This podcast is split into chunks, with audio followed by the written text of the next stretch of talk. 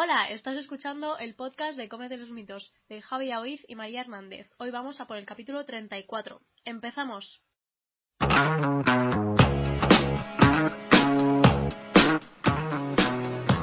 Buenos días, buenas tardes y buenas noches. Nuevo capítulo en cuarentena también. Hoy te- os, trae- os traemos una, una sorpresita. Antes de nada, María, ah, hoy es un día que llueve, te veo un poquito rayada. En verdad no es por la lluvia, es por otro día más grabando. Porque no sé si te acuerdas que al principio dijimos, bueno, tendremos que hacer un par de capítulos en cuarentena, no sé qué, pero luego ya está. Bueno, ya está.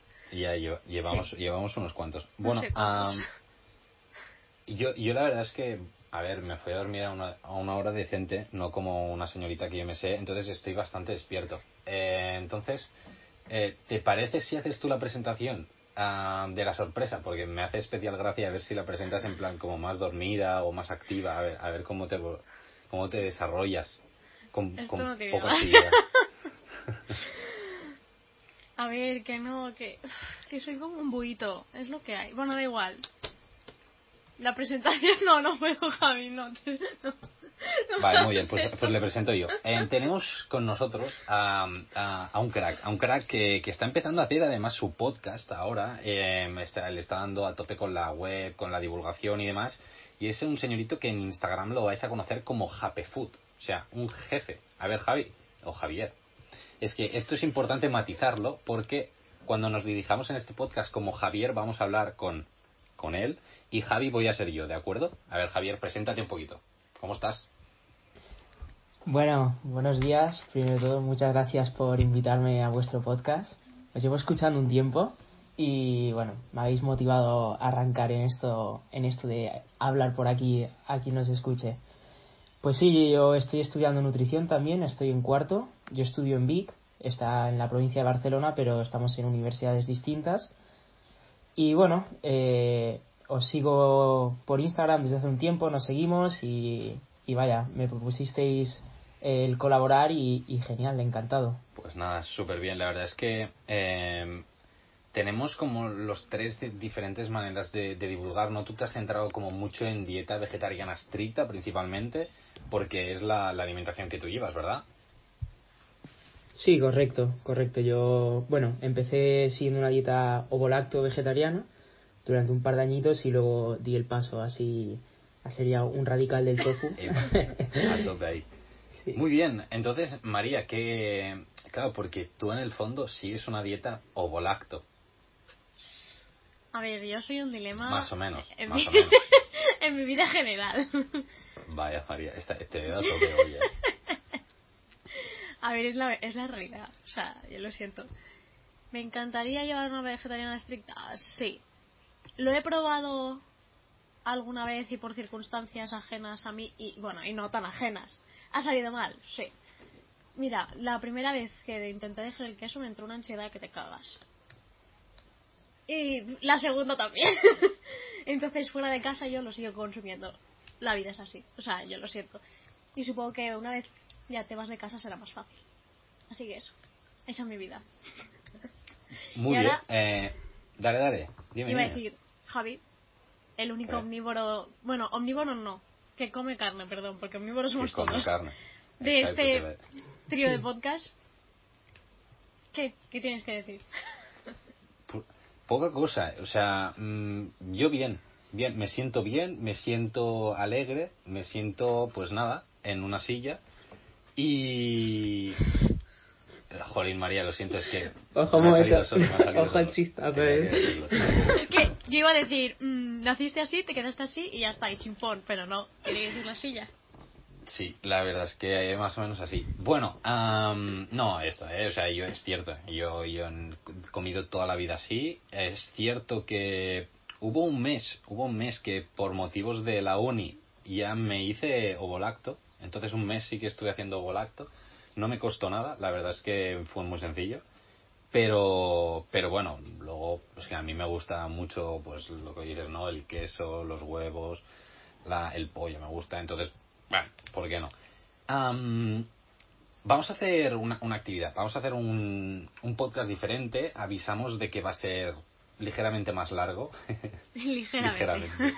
ligeramente más largo. Y eh, ya que está aquí Javier, que tenemos una, una visión también diferente, ¿no? Ah, y un poquito, o sea, son tres visiones de, de la alimentación, ¿no? Tres patrones alimentarios diferentes los que seguimos, pues puede estar chulo hacer un- una especie de debate. Entonces, ah, cada uno iremos aportando, pues, unos pros, unos contras, unas críticas, un...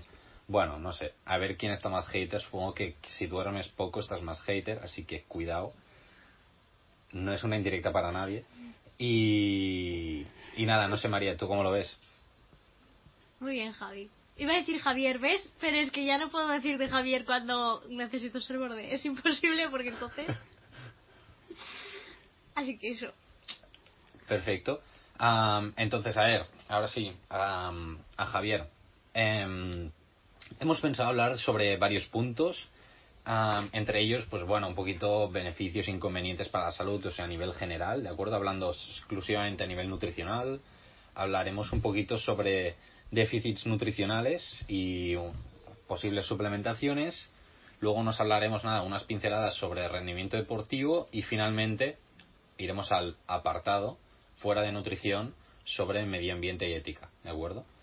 Y luego al final uno, unas conclusiones. Entonces, para todos aquellos y aquellas a las que digáis, Jorin, ya llevan siete minutos de podcast, más o menos, y todavía no han empezado a hablar, os avisamos de que tendréis minutos, o sea, los apartados separados por minutos, para que decir, mira, es que este, este apartado no me interesa, me voy al minuto tal. Pues lo podréis hacer, ¿de acuerdo? Entonces, mm, ¿qué, Javier María? ¿Empezamos? Sí, moderador. Va, vamos. es que te he visto un poco activa y he dicho, pues venga, todo, todo, todo. Bueno, yo veo, yo veo a María con ganas de guerra, ¿eh? Tiene una cara de, de tener ganas de empezar a repartir. Es verdad, es verdad. Yo soy testigo de ello y esto de hacer videollamada eh, impone, impone. María, buen no, rollo, ¿vale? Que, que es Sí, cara, sí. que es cara de... Iba a decir en inglés, eh, de cansada, coño. no me salía la palabra en castellano, o sea, éxito asegurado. Ya sobrada, eh. Guau. María políglota. Ah, pues María, ¿qué, ¿qué tal si empiezas tú? No, no, primer no, punto. no. A ver, a ver, a ver. Aquí estos dos quieren hacerme la púa porque les dije que me, fui a- que me iba a ir a dormir a las dos. No, no, no. Esto va por orden, o por la cola o por el principio. La del medio, la, la, la, la segunda, ¿sabes? por lógica.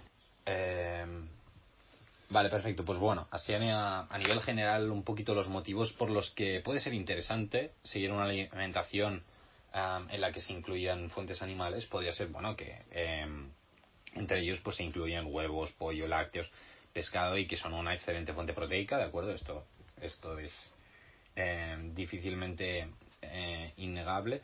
Y ah, luego hay que añadir que además de ser una fuente de proteína interesante, que básicamente es lo que se diferenciarían ¿no? La- las dietas eh, bueno, omnívora, entendiendo que incluyen carne, pescado y demás, la vegetariana, entendiendo vegetariana o volacto vegetariana, y la vegana, entendiendo vegetariana estricta, ¿de acuerdo? En el podcast, cuando hablemos de vegano, vamos a hablar eh, de vegetariano estricto. Am, es que las de origen animal pueden incluir, pues, em, bueno, fuentes interesantes de omega 3, como podrían ser los pescados azules, y ah, fuentes interesantes de grasa láctea, que han demostrado repetidamente la- los beneficios que tienen para la salud. Entonces, bueno, esto es importante tenerlo en cuenta. Lo que sí que diría y remarcaría es que una cosa es comer carne y la otra es comer carne de calidad entendiendo que no es lo mismo comerse una carne roja, una carne procesada, que han demostrado que no son beneficiosas para la salud, incluso que pueden perjudicarnos, respecto a comer, pues yo qué sé, unos huevos, un pescado. Entonces, bueno, esto es importante de dejarlo claro ya desde un principio y no, bueno, yo personalmente cuando defienda esta alimentación será teniendo en cuenta que no recomiendo ni carnes rojas ni carnes procesadas. Os cedo la palabra a quien quiera hablar hacer la presentación de lo que quiera. ¿Quién quiere hablar? Vale, voy a empezar yo. Veo que María me está Dale, señalando de forma inquisitoria para que hable yo. Bien, eh, está- están bien tus argumentos, Javi. Eh, pero bueno, yo en primer lugar quiero hacer un matiz eh, que está, está muy bien y sería muy ideal. Como bien dices, que una dieta omnívora significara una dieta exenta de carnes procesadas, con un contenido bajo en carnes rojas, pero si miramos las encuestas de consumo de la población, observamos que, que la población omnívora, que hemos dicho que omnívoro va a ser quien consume productos de origen animal, eh, es bastante mala. Eh, y esto, bueno, puede ser principalmente porque eso, hay una amplia oferta de estos productos insanos, perjudiciales para la salud. Entonces, bueno, sí, si bien es cierto que, que a nivel eh, salud puede estar bien si lo haces adecuadamente, es mucho más fácil y se ha visto que la gente tiende a comer peor siguiendo una dieta omnívora que una dieta basada en productos de origen vegetal.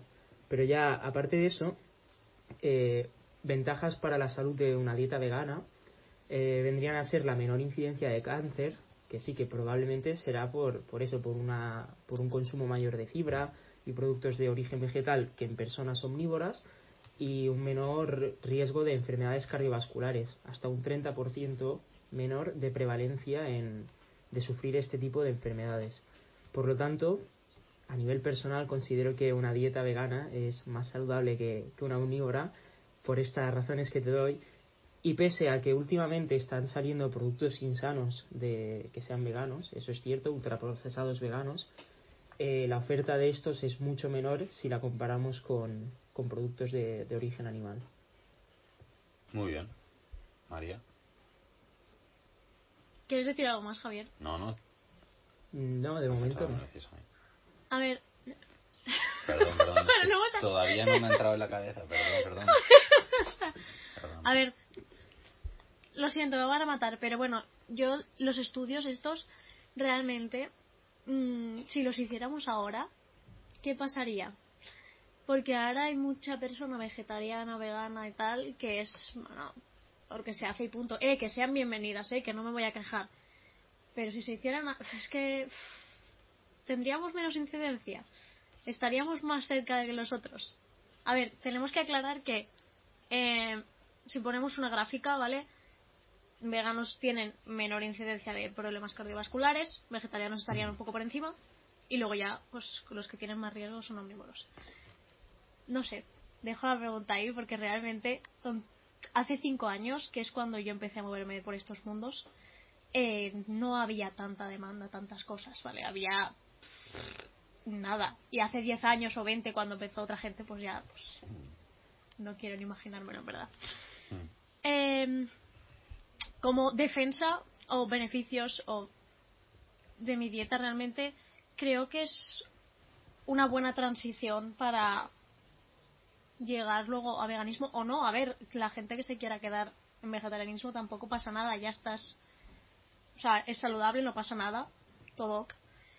Pero creo que es algo bueno para quitarse productos que uno, no necesitan, como ya habéis dicho, en plan carnes procesadas y cualquier mm, alimento que lleve, por ejemplo, yo que sé, manteca de cerdo, ya es algo que la gente empezará a mirar más etiquetas si se hace solo con hacerse ya eh, lacto ¿Sabes? No sé. Y hasta lo dejo ahí. Son cosas que se me han venido a la cabeza. Dale, Javier, dale. Eh, bueno, eh, esto que, que propones, eh, bueno, es una proposición, es una suposición, quería decir. No, claro. Eh, si, si nos ponemos a suponer, claro, mm, realmente estamos divagando, pero no obstante, aunque como bien he dicho yo al principio, está habiendo un, un aumento ¿no? de la oferta de productos insanos veganos, eh, no son equiparables a, al, al, nivel de, de, productos insanos que hay con alimentos de origen animal. Y básicamente porque mmm, una característica, digamos, que diferencia la dieta omnívora de la dieta vegana es el contenido en, en grasas saturadas, tiende a ser mucho mayor en, en, productos de origen animal. No te veo con cara convencida. es que los productos llevan mucho, por ejemplo, la mayoría tienen mucho de aceites refinados ricos en omega 6 y lo que menos necesita también la gente es más omega 6 para el balance de omega 3 que están consumiendo normalmente menos al hacerse veganos vegetarianos, haga así. ¿Sabes? Es como algo súper contraproducente. No estoy diciendo que sean peores que los. Sí. O sea, que un producto animal ultraprocesado. Pero tampoco te voy a decir, wow, son la pera limonera, ¿sabes? Son, bueno. Sí, sí. Bueno, y ya como otro apunte a esto, si bien es cierto que, como dices, la evidencia que tenemos eh, habría que actualizarla, pero las personas vegetarianas y veganas, aunque ahora haya un, un espectro más amplio, eh, esta, esta gente tiende a estar más preocupada por, por la salud y, y tiende a, a llevar una, unos hábitos de vida más saludables en cuanto bueno a tabaquismo, alcohol, mm, incluso eso, la cantidad de fruta, verdura, fibra y demás que se ingiere suele ser mejor en el sector vegetariano y vegano. A ver, siempre tendremos al típico que se alimenta de patatas fritas y arroz. Pero sí, realmente sí, o sea, por ejemplo, en mi caso que conozco gente que se ha hecho a raíz de mí o yo que sé, a raíz de lo que sea, eh, ves como su alimentación mejora, ya te preguntan cosas, es como, anda, pues mira, esto no sé qué, y esto tendría que aumentar, no sé, sabes que ya son gente más preocupada, no es algo de me hago porque sí. Hay poca gente que se haga en plan y coma mal, entre comillas. Sí. Sí, y, y quiero decir, yo es algo que digo siempre cuando me preguntan si es difícil hacerse vegano y demás, o yo no podría, esto típico. Yo siempre digo que para hacerte, hacerte vegetariano o vegano necesitas un motivo, ¿no?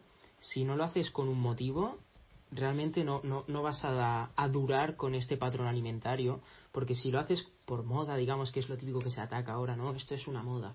La gente que lo hace por el postureo aguanta X tiempo y luego se cansa y, y vuelve a su dieta habitual. Pero si, te- si tienes un motivo que te lleva a cambiar tu alimentación, la vas a mantener porque no tienes razones realmente para volver atrás. Y ahí viene el, Buah, yo he sido vegano, pero es que lo dejé porque me sentaba mal, es que no sé qué, es que se me... Y yo, ah, vale, sí, sí. Venga, crack. Bueno, Javi, perdón. No, no, no, no, es que divagando y me, me, me ha parecido bien, o sea, me ha parecido un tema interesante y os, os dejaba hablar. Sí que quería hacer un apunte sobre una cosa que comentaba Javier al principio. Am, y es cierto que a nivel actual am, los estudios nos dicen que la alimentación vegetariana am, presenta pues, mejores eh, indicadores de salud, ¿no? Eh, como decías. Lo que sí que quería remarcar es que, claro, nos estamos fijando en cómo es la alimentación vegetariana de la gente actual y cómo es la alimentación vegetariana de ay, bu, que bueno de la gente omnívora entendiendo la gente que consume carne pero yo planteo ah, porque realmente ah, una alimentación vegetariana y una o vegana y una alimentación en la que se incluyan carne, huevo, lácteos, ah, básicamente lo que se diferencia es que incluyen una fuente proteica diferente. Entonces, Claro, si nosotros incluimos fuentes proteicas como por ejemplo un huevo en el que las grasas saturadas han demostrado que, que no tienen riesgos para la salud, incluso que pueden ser positivas, que es sus grasas saturadas, que las de los lácteos tampoco, entonces ah, ¿hasta qué punto podemos decir que esto es significativo? Porque claro, nosotros nos enmarcamos en el patrón de la gente actual, que yo no digo que sea bueno porque para nada, pero si realmente tenéis constancia de que sea significativo esta diferencia entre un patrón ideal de alimentación vegana o vegetariana o de una persona omnívora. O sea, os pregunto. A ver si idealizamos, los patrones alimentarios van a ser buenos todos, ¿no? Si vamos a una perfección, eh, bueno, buenos ah, comparando estos Sí, tres sí. me refiero, ¿eh? Eh, claro, si nos, si nos alimentamos de forma ideal, saludable y perfecta, da igual, entre comillas, ¿no? Si comes carne y pescado, si comes huevo eh, o lácteos, o si sigues una dieta vegana, estás siguiendo una dieta ideal, pero no es a esto a lo que vamos. El debate viene a ser de la dieta omnívora mm, vegetariana y vegana y yo lo extrapolo a la población, a los datos y a lo que muestra. En- Entonces, si vemos que la, que la ingesta de la población omnívora es peor que la vegana y con sus consecuencias para la salud, eh, bien, mm, el resultado evidentemente es que la dieta vegana va a ser más saludable y aunque sí, idealizándolo podrían tener resultados parejos, estamos hablando de, de la situación actual, ¿no? De, al menos así planteo yo el debate. He levantado yo primero la mano, María. Genial, Javier. Me, me parece una, una muy buena respuesta. Lo que sí que añadiría es que, claro, muchos de los estudios que se hacen am, se ve ¿no? que vegetarianos, vegetarianas, veganos, veganas, am, el consumo no solo de las fuentes proteicas de origen vegetal, sino que a nivel general de fruta, de verdura, también se incrementa. Entonces, claro, ah, es posible que estos resultados estén ligeramente alterados o ligeramente mm, con, con, problema de datos, o sea, no, no sabría cómo decirlo, ¿eh? Pero más que nada porque, claro, si tú consumes mayor cantidad de fruta y verdura, en general tú tienes un mayor aporte de, fibra y a la vez sustituyes el consumo de otros alimentos perjudiciales, ¿no? Creo que, bueno, por, por lo que se dice en los estudios, ¿no? vegetarianos, veganos, suelen estar o tienden a estar más informados a nivel de alimentación, entre otras cosas por el tema de la suplementación, por lo que puede repercutir en su alimentación y en su salud, ¿no? Y porque al principio hay como un cierto desconocimiento, lo estaré haciendo bien, no lo estaré haciendo bien, ¿no? Entonces, esta preocupación por la salud extra ah, en muchas personas, por lo que dicen los datos, también conlleva una mejora de los hábitos en general, tanto alimentarios, fuera de la proteína, que sería lo que diferenciaría, incluso en el resto de, hábitos de vida, ¿no? Entonces es posible, ah, porque, bueno, ah, yo no tengo constancia de que se haya hecho un macroestudio para analizarlo, porque realmente es un coste económico muy elevado, pero sí en estudios aislados se está haciendo y em, que realmente, claro, aquí hay un, un conflicto a nivel con los datos, ¿no? No sé si hasta qué punto realmente va a ser significativo lo que te decía, ¿no? Esta, esta mejora de salud exclusivamente por la fuente proteica o si va acompañado porque también hay un mayor consumo de fruta y verdura, cuando en teoría debería ser lo, habitual para todos. Dale María, ibas no, ahora ya, ahora ya no tiene sentido. Bueno, pues, por ejemplo, en cuanto dices sustituir la fuente proteica, vamos a tener en cuenta que estamos sustituyendo una fuente proteica que contiene únicamente proteína, como viene a ser la carne. Algunas fuentes proteicas como el pescado azul sí que pueden tener omega 3 y demás, pero otras como las carnes rojas pueden tener un contenido alto en colesterol. Este es el perfil ¿no? de, de las fuentes proteicas animales. En cambio, lo estamos sustituyendo por unas fuentes proteicas altas en fibra, altas en, en minerales y con algún contenido en vitaminas bastante mayor que el de las fuentes animales. Por lo tanto, aunque solo cambies la fuente proteica, ya estás aportando eh, alimentos de mayor calidad nutricional que si lo haces a través de las fuentes animales. María, ¿vas a decir algo? Es que lo mío tenía que ver con lo de la... Ha dicho, has dicho no sé qué de dieta ideal. Y digo, ¿y qué es dieta ideal? O sea, ¿Cuántas veces tienes que comer legumbres a la semana en una dieta ideal? Cuantas más mejor, oye. No, no, pero dímelo, Javi. La recomendación es más de tres. Sí, más de tres. O sea, dicen tres, cuatro, pero yo no pondría un límite superior. Es que es depende de quién le preguntes también. Tienes unas cosas que a veces te ponen uno o dos que se les enseña a los niños. Mi hermana tiene una pirámide que pone una o dos veces a la semana y lo pone junto a la carne. Sí, bueno, y la pirámide de la alimentación que, tenemos a nivel estatal incluye el vino como hidratación. O sea, no podemos ir por no, ahí. No, me refiero que como dieta ideal tampoco podríamos nosotros decir esta es la dieta ideal, porque no existe. O sea, no, o sea ese estudio, si, si pudiéramos hacerlo, tampoco podríamos poner a unas personas con dieta ideal, porque ¿Ideal para qué? Es que depende de cómo sea la persona, ¿sabes? O sea, no, no, no sé. Es que lo estaba pensando mientras lo hablaba y era como... Ajá, digo, ¿y eso qué es? Yo me refiero... No, pero cuando lo ha dicho Javi, ¿eh? Sí, sí. Ah, vale. ah, vale, sin problemas. si era para eh, Javi, no, pasa nada.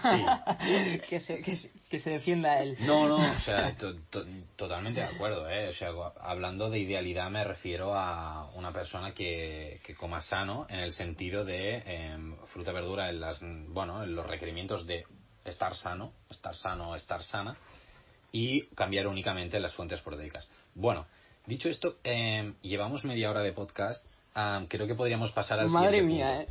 26 minutos, exagerado. Bueno, media hora. Eh, perfecto. hablando un poquito de déficits nutricionales y así, o suplementación, creo que podéis empezar uno de vosotros porque aquí sí que es clave e importantísima la, la suplementación. A ver, explicadnos. Yo antes de que se me olvide de una cosa, Sí, tan. eh, si hablamos de suplementación, suplementación deportiva, Ah, no, no, esto ya iremos ¿No? al rendimiento deportivo. vale, pues nada, pues pensaba que, o sea, de déficit y suplementación también íbamos a, a meterlo eso aquí, vale, ya está. Si quieres, Dale, puedes, eh, ¿eh? Javier. No, no, no te preocupes, no te preocupes. Es para no olvidarme, ya está. Em- ¿Empiezo yo? Dale, Javier. Vale. Déficits nutricionales y suplementación, tanto dieta vegetariana como vegana. eh, esto ya no lo digo para el debate porque vosotros lo sabéis, sino para todo aquel que lo escuche. Tomar vitamina B12, por favor. Da igual si eres vegetariana, si, si eres vegana.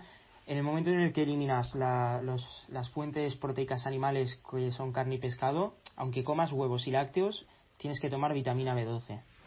Eh, pero este es el único nutriente a nivel general, casos eh, particulares aparte, evidentemente, que se necesita suplementar en una dieta vegetariana o vegana.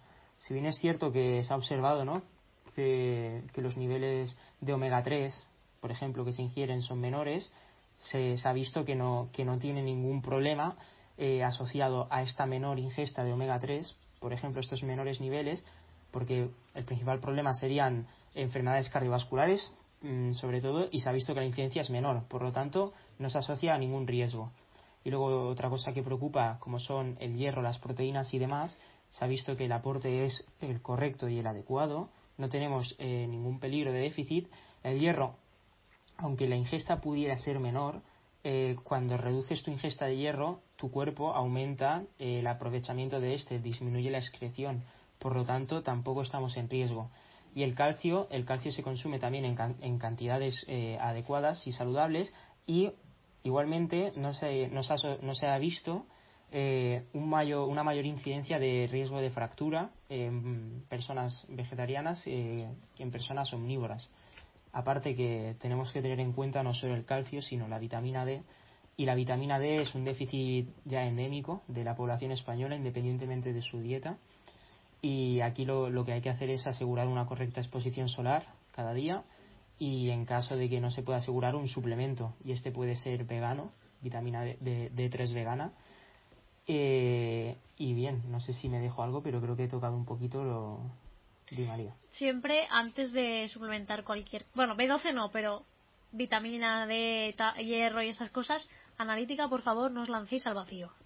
So, Sí, sí. Lo digo porque, por si hay alguna persona que está pensando, "Mm, yo no tomo el sol, voy a tomarme de, de tres. A ver, relax, primero míratelo, no vaya a ser Exacto. que, que son vitaminas que no son para tomarse aquí como jauja.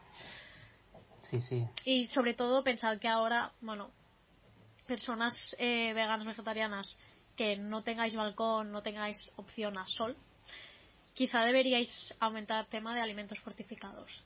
O sea, solo como recomendación así general, tenéis muchas bebidas vegetales, muchos yogures de soja y tal. Bueno, esto hablando de veganas. Luego, vegetarianas, si coméis lácteos en abundancia, tampoco creo que sea necesario. Y eso, siempre si tenéis dudas, analítica, por favor. No obstante, yo quiero hacer un apunte de los alimentos fortificados, porque yo he visto que muchos de ellos son fortificados con vitamina D2 y no sé hasta qué punto es biodisponible, porque la, D, la D2 realmente a nivel a- eh, biodisponibilidad es, es nefasta. Entonces, no sé si lo ponen como un reclamo de decir eh, que tenemos vitamina D, ¿eh? Pues Pero la verdad no lo sé. O sea, creo que no me he fijado en el... El Alpro creo que es el que más he visto por redes y más de esto. Lo tendría que mirar. Lo miraré y lo pondré por aquí, por la descripción. Sí, sí, yo lo desconozco, ¿eh? solo lo vi y me llamó la atención. Sí, Me lo voy a apuntar. yo a la... No, no lo recuerdo, ¿eh? Mira que Es que no me acuerdo. he estado mirando sobre la vitamina D y recuerdo haberlo leído, pero re- mm, no me acuerdo. O sea, lo, lo buscaré y ya os lo pasaré, ya os lo, mi- ya os lo miraré también. Am, así a nivel general de déficits nutricionales, mm, bueno, remarcar esto, ¿no? La importancia de la suplementación de, de B12. También es importante tener en cuenta, bueno, que así a nivel de diferencia con, con vuestros patrones alimentarios, am, el hecho de incluir, ¿no? alimentos de origen animal am, de forma más o menos habitual, si no tienes ninguna patología, si no estás embarazada, entendiendo, porque ahí sí que cambian un poquito los requerimientos y así. Es decir, una persona sana, normal, en principio no, no debería tener ninguna deficiencia nutricional o no tendría por qué comprar ningún suplemento nutricional extra. añado el comprar porque Claro, eh, bueno, se, se, dice, ¿no? Esto de la vitamina B12, al final te la acabas tomando por otra vía o una posible suplementación la, la podrías llegar a tomar desde otra vía. Bueno, en este sentido que te ahorras esto. Ahora, también de decir que el coste de la vitamina B12 es irrisorio al final. Por lo tanto, no lo veo yo relevante. Pero bueno, sí que me parecía interesante comentarlo. Y remarcar otra vez el apunte de que, bueno, que la biodisponibilidad del hierro en las fuentes vegetales es menor Ah, y por lo tanto es muy importante acompañarlo de una buena fuente de vitamina C. Y vitamina C en crudo, porque un pimiento rojo tiene una cantidad de vitamina C brutal, pero si lo cueces eh, se reduce muchísimo. Entonces es importante que las fuentes de vitamina C, sean en crudo. Esto a nivel general, dime, dime, María. No, no, dale, dale, dale. Es para que no olvidarme. Sí, no. Y bueno, y luego a nivel de proteína, quería, bueno, hacer un comentario a nivel de la digestibilidad de la proteína. Es decir, que, o sea, nosotros tomamos proteína tanto animal como vegetal, lo, lo, lo que sea, ¿eh? Pero sí que es importante tener en cuenta que la digestibilidad de una proteína animal es de un 90%, frente a la vegetal que está entre un 45 y 75%. Por lo tanto, lo que tú puedas llegar a absorber luego y lo que esto te comporta a nivel de digestión sí que va a modificarse un poquito. Que de allí puedan llevarse a déficits nutricionales, mm, no creo que sea muy significativo, pero sí que es verdad que hay que tenerlo en cuenta. Didi María. Se me ha olvidado. me la leche. Ay, no puede ser. No me acuerdo, da igual. Cuando me acuerdo lo diré. Pues dale, Javier, dale, que te veo con ganas de decir.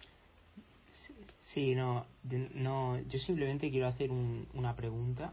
Aquí voy a, voy a pecar ¿no? de, desconocimiento, pero en cuanto a digestibilidad te refieres, eh, comparando esto, interpreto que es una ingesta exclusiva de proteína animal versus una ingesta exclusiva de proteína vegetal.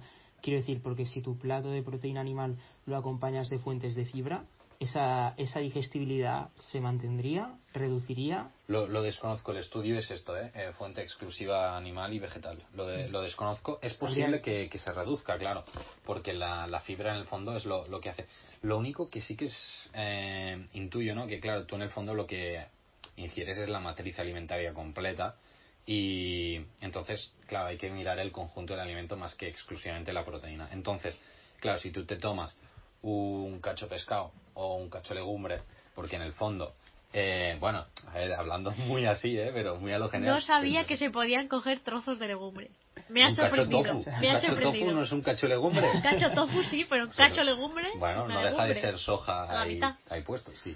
Bueno, un cacho plato de legumbre, allí sí que se vería una, bueno, una disminución de la biodisponibilidad, bueno, de la digestibilidad en este sentido. Pero bueno, nada, me, me parecía interesante como dato y por eso lo quería comentar.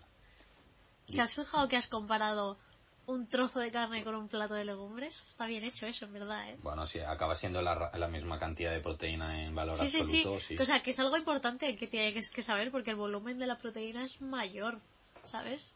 Sí, sí, sí, es importante. Esto, mira, pues me va bien para enlazar otra cosa. Y es que, eh, claro, hay que pensar que nosotros cuando buscamos, o sea, uno de los principales motivos por los que se ingiere proteína es para síntesis muscular. Tanto a nivel de hipertrofia, es decir, para incremento de masa muscular, cuando uno o una se quiere poner fuerte en el gimnasio o donde sea para hacer deporte, como para crecer. Es decir, nosotros para crecer necesitamos hacer músculo, eh, estamos degradando músculo constantemente, entonces ah, necesitas regenerar músculo. Bueno, pues para regenerar músculo, una de las cosas que se necesita es ingerir una cantidad mínima de, de proteína. Concretamente de, de, unos aminoácidos que sirven como indicadores de decir, venga, empieza, ¿no? En este caso, uno de los limitantes es la leucina y en las fuentes vegetales hay menor cantidad. Entonces, se ha visto en varios estudios en los que, claro, nosotros tenemos un bolo proteico de. Digo bolo proteico entendiendo a una cantidad mínima de proteína de origen animal, que será de unos 25 gramos, que nos aporta unos 3 gramos de leucina aproximadamente, que es este, venga, dale a, saco ¿no? con la síntesis de proteína, mientras que para las fuentes vegetales, que pese a tener un aminograma, es decir, a un perfil de aminoácidos muy, muy interesante y podría ser perfectamente completo, tienen menor cantidad de estos aminoácidos y por lo tanto hay que ingerir el doble prácticamente, hasta 48 gramos de, proteína de, de, origen vegetal para llegar a activar esta síntesis proteica. Entonces es importante tenerlo en cuenta porque claro, el volumen en el plato de la cantidad de, de proteína vegetal que tengas que comer será clarísimamente mayor que un animal. Nada, quería hacer el apunte. ¿El apunte para hundirnos en la mierda o cómo No, no, para, para que la gente lo sepa. Pero, o sea, es un, o sea, esto es, bueno, los estudios es lo que apuntan. O sea, lo que apuntan y lo que se ha observado. Yo, por ello yo transmito. Y ya está. Sí, a mí me gustaría ver ese, estudio, ¿no? Porque es curioso. Te lo paso, claro, y eh, no porque no me crea lo que has dicho, ¿eh? ni mucho menos. Pero me resulta curioso porque, por ejemplo, yo publiqué el otro día una infografía ¿no? con recomendaciones de ingesta proteica para atletas veganos, donde, bueno, al final estas cantidades eran similares, se establecía un rango mínimo y máximo, y lo que sí que decían los autores del estudio era que en población vegana se recomendaba tender hacia el rango superior de esta ingesta, eh, pero no era el doble del rango inferior. Entonces, me, ha parecido curioso. así a nivel destacable, ¿eh? una cosa es hablar de la cantidad de, de proteína total en un día. Es decir, yo quizá estoy jugando ¿no? con 1,6, 1,7, 1,8, 2 gramos de proteína por kilo día, ¿no?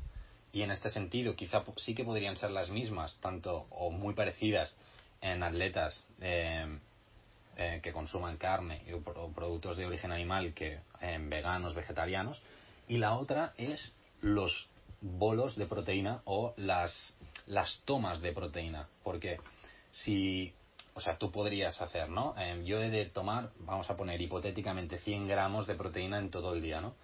Puedo decir, me la hago en grupos de 25 si tomo carne y yo ya en todos estos grupos de 25 estimulo la síntesis proteica o me hago, en el caso del origen vegetal, grupos de 25. En este caso, en los de que hagan 25 de origen vegetal, no habría una síntesis proteica eh, importante o, o, prácticamente no se activaría porque no se llega a esta cantidad de leucina. Entonces, pese que en valor absoluto puedes necesitar la misma cantidad de proteína, es importante garantizar el bolo de proteína en cada una de las tomas para, em, para que se llegue a, a sintetizar esta, esta masa muscular o, lo, que, lo que tú quieras. Y tan importante es, quiero decir, ese bolo, si entendemos que eh, igual dos ingestas difieren en tres horas una de otra, porque quiero decir, tú has puesto un ejemplo de 100 gramos de proteína, pero una persona que pese menos igual sus requerimientos proteicos son de 60 gramos al día de proteína. Si necesita un bolo, un bolo proteico de 48, que debe concentrar toda su ingesta proteica en, vaya, en una sola comida. Me parece, no sé, curioso sí, cuanto no, a ver, eh, está claro que una persona que necesite 48 gramos de proteína eh, es, muy poquito. es muy, muy, muy, muy, muy, muy poquito, ¿no? sobre todo si haces deporte. Y entonces, Ah, bueno, yo primero diría, hay que revisarlo porque me parece muy, muy poco. Pero, pero bueno, si tú lo que quieres en el fondo es incrementar masa muscular, pues, a ver, no concentrarla exclusivamente allí, pero sí que es verdad que, bueno, priorizar un bolo importante, sí. sí claro, pero, pero es que está, es que, que es que no me convence porque, como dice María, nos has venido aquí a hundir, pero quiero decir, no, no. Quiero decir, imaginemos, ¿no? Una atleta, mujer, de, digo mujer porque tiene a, tener un peso menor, eh, que es atleta de resistencia, ¿vale? Las recomendaciones de ingesta proteica van de 1,2 a 1,4 gramos por kilo. Vamos a ir al rango superior, ¿no? 1,4 y que esta atleta pesa, que, que vamos a ponerle 50 kilos estamos hablando de 70 gramos de, recomendación de ingesta proteica. Claro, eh, no es que sea un valor muy, muy, muy bajo. Y si tenemos que meterlo en bolos de 48 gramos como mínimo por cada ingesta, es que nos queda una ingesta de 48 y la otra no llegará, por lo tanto no se estimularía la síntesis proteica. No me parece, vaya, como mínimo eh, es, es, extraño, ¿no? Que, que sea tan necesario que si no se llega a esto no se estimula. Eh, ya te digo, ¿eh? Mm, no puedo decir que sí o que no porque no he visto ni, ni la evidencia, pero me, me, sorprende. Sí, a ver, bueno, a ver, estimularse al final, o sea, se, estimulará, o sea, al final la, la producción De, de, masa muscular la tendrás. El tema es hasta qué punto la tendrás. Es decir, o sea, o sea, nosotros sabemos que las fuentes vegetales tienen leucina y, y por lo tanto, aunque tomes menos, tú vas a estimular. Lo único que si tú llegas a estos a esta cantidad de leucina y de otros aminoácidos, ¿eh? pero el principal es la leucina, vas a estimular mucho más. Entonces, claro, depende de tu objetivo. Si tu objetivo es principalmente eh, rendimiento deportivo y para ello necesitas una, una eh, síntesis muscular importante, en este caso sí que te va a ser importante el, el garantizar estos bolos. Si no, tú puedes tener una síntesis proteica igual. Lo único que no va a ser tan significativa como si lo hicieras en, en estas cantidades de leucina. Al menos por lo que yo he ido leyendo, ¿eh? Dale, dale, María. ¿En base a, a, qué tipo de personas se ha hecho? Es decir, ¿son hombres o mujeres? Mm, ¿Tienen 70 años? ¿Tienen 20? Mm, ¿Sabes? O sea... Sí, sí, sí. Solo por curiosidad, ¿eh? Simplemente porque, claro, si se han hecho en hombres eh, de 70 kilos que miden un 80 todos, a lo mejor para ellos sí que es maravilloso 48 gramos, ¿sabes? Pero mm, no creo que se hayan hecho con toda la variedad que existe para ver, es lo que decía Javier, o sea... No, no, o sea, yo... Que, o sea, que te creo que en el caso que lo hayan hecho con X patrón, no sé con quién lo habrán hecho, no tengo ni idea, salga eso, pero no lo veo extrapolable, por ejemplo, a pues eso, una mujer de metro cincuenta que haga lo que sea. Pues... No, yo tampoco lo extrapolo. O sea, es un estudio que se ha hecho en deportistas, tanto mujeres como hombres, pero en deportistas, que están entrenando bien. Y digo bien, es decir, mm, bien. O sea, que, que, buscan darle caña al cuerpo. Entonces, hago esta distinción. no, no va a ser lo mismo para nada para un niño pequeño ni para una persona mayor, lógicamente, pero tampoco para un adulto sedentario. Es decir, las recomendaciones proteicas también son muy diferentes entre unos y otros, igual que luego el volumen del plato, igual que la suplementación. Si al final em, una posible suplementación con proteína, ¿no? lo que nos, nos, va a ayudar va a ser a favorecer o a hacer más cómoda la ingesta de proteínas. Claro, si tú necesitas una cantidad brutal de proteína, de bolo proteico, pues al final pues, te puede resultar difícil. Entonces, bueno, hay, hay, que, hay que mirarlo mucho, lógicamente el perfil también, pero, pero no, no, no, no, lo digo con la voluntad de extrapolarlo, sino remarcando pues rendimiento deportivo que quieran darle bastante caña al cuerpo. Dale, dale, Javier. Javi eliminado. No, no. No, no, está, está bien. Es que de primeras nos has dejado como de que vamos a, a, a ser sarcopénicos. o sea. Súper loco y yo en plan. Pues, chaval, Vete, vete, a pastar porque hemos yo por un... Perdón, perdón, perdón. No, no, no, no, digo eso. Yo por un momento he pensado, madre mía, ¿yo qué estoy haciendo? Comiendo igual 30 gramos de proteína por ingesta. No, decía para nada con la voluntad de matar a nadie. Ya sabéis eh, lo que pienso yo de, de, la alimentación vegetariana y vegana. Así que no, para en ese sentido no, no, no, no sufráis. a todo esto, ayer Javi decía, no, tampoco os flipéis buscando cosas raras, no sé qué. Venga, hombre, es que va, es que no lo a decir yo. Esto, ha dado la casualidad de que estaba abierto en tu ordenador. No, no, no. es, sí, a ver, sí, hace, yo que os dije qué curso estaba haciendo. El de Ismael Galancho. Y es que me lo explicó hace nada. O sea, es que lo tenía reciente en la cabeza esto. No, no, pero me ha molado que 12 horas antes, hablando, dijera, pero no vamos a entrar al detalle, ¿eh? Así, cositas generales. Y hablando del polo proteico y la cantidad de leucina para estimular la síntesis proteica. Nos ha jodido, es pero, joder. Nos ha hecho la púa mal, ¿eh? No. iba para nada. Eso. Y, no he buscado nada, no he buscado nada. Lo prometo. De verdad, de verdad. Como estamos hablando de deporte, de que a nivel de suplementación, quizá diferencias entre vegetarianos veganos el tema del G y todo esto, bueno, el su- suero lácteo es, El whey protein, sí. no es como el mejor, o sea, el mejor a nivel de absorción, de cómo funciona en sí A ver, nosotros tenemos y de tolerancias, Sí. creo, ¿eh? O sea, ahora Sí. mm, yo estoy hablando por hablar porque soy así de chula. Sí, a nivel de fuentes proteicas, ah, el whey protein en todos los estudios, aparte de ser el más barato, eh, de, sobre todo de las fuentes animales, ah, es el que ha demostrado ma- mayores beneficios y mejor efecto. Eso me refería. Am, to- la- todos los estudios que se han hecho de lo que os comentaba de los bolos antes y tal se comparan con, con whey porque al final es la- el parámetro de referencia y la suplementación con proteína de, de origen vegetal eh, también puede ser interesante lo único que es eso que hay que incrementar las cantidades y a nivel vegetal sí que se o sea eh, em, la fuente proteica de origen vegetal en suplementación es de muy bu- muy buena calidad Eh, sea, tenemos Eh, que tú no, no, que tú no defiendes esa Ah, postura. perdón, perdón, no, perdón, perdón. Es verdad, que verdad. tú tenías que defender a muerte. Ah, el whey, pues sí, el whey es el mejor. Todos a comprar whey. Eh, eh, el whey siempre, o sea, para todos. Código de descuento Javi No Nutri. lo tengo, ¿eh? No me lo podían hacer. Joder, yo que quería defender eso en plan. Y también que llegar a la proteína es más fácil siendo vegetariano también que no vegano, ¿eh? O sea, no comparando con omnívoro, comparando con vegano.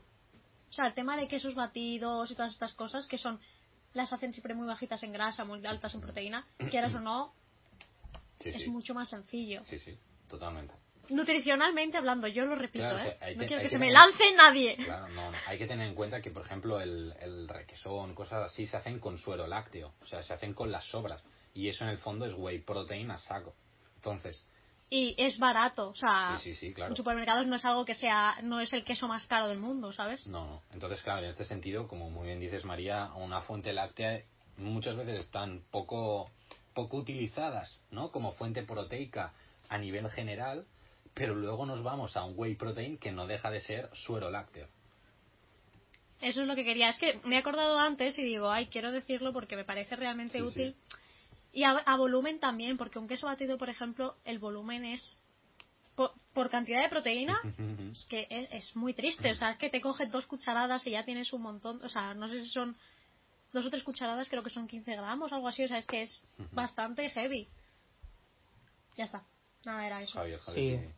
No, yo, yo quiero hacer un apunte, o sea, os doy la razón en lo que decís. Es innegable que la calidad proteica de- del suero de leche, de la proteína whey, eh, está ha visto que es la mejor.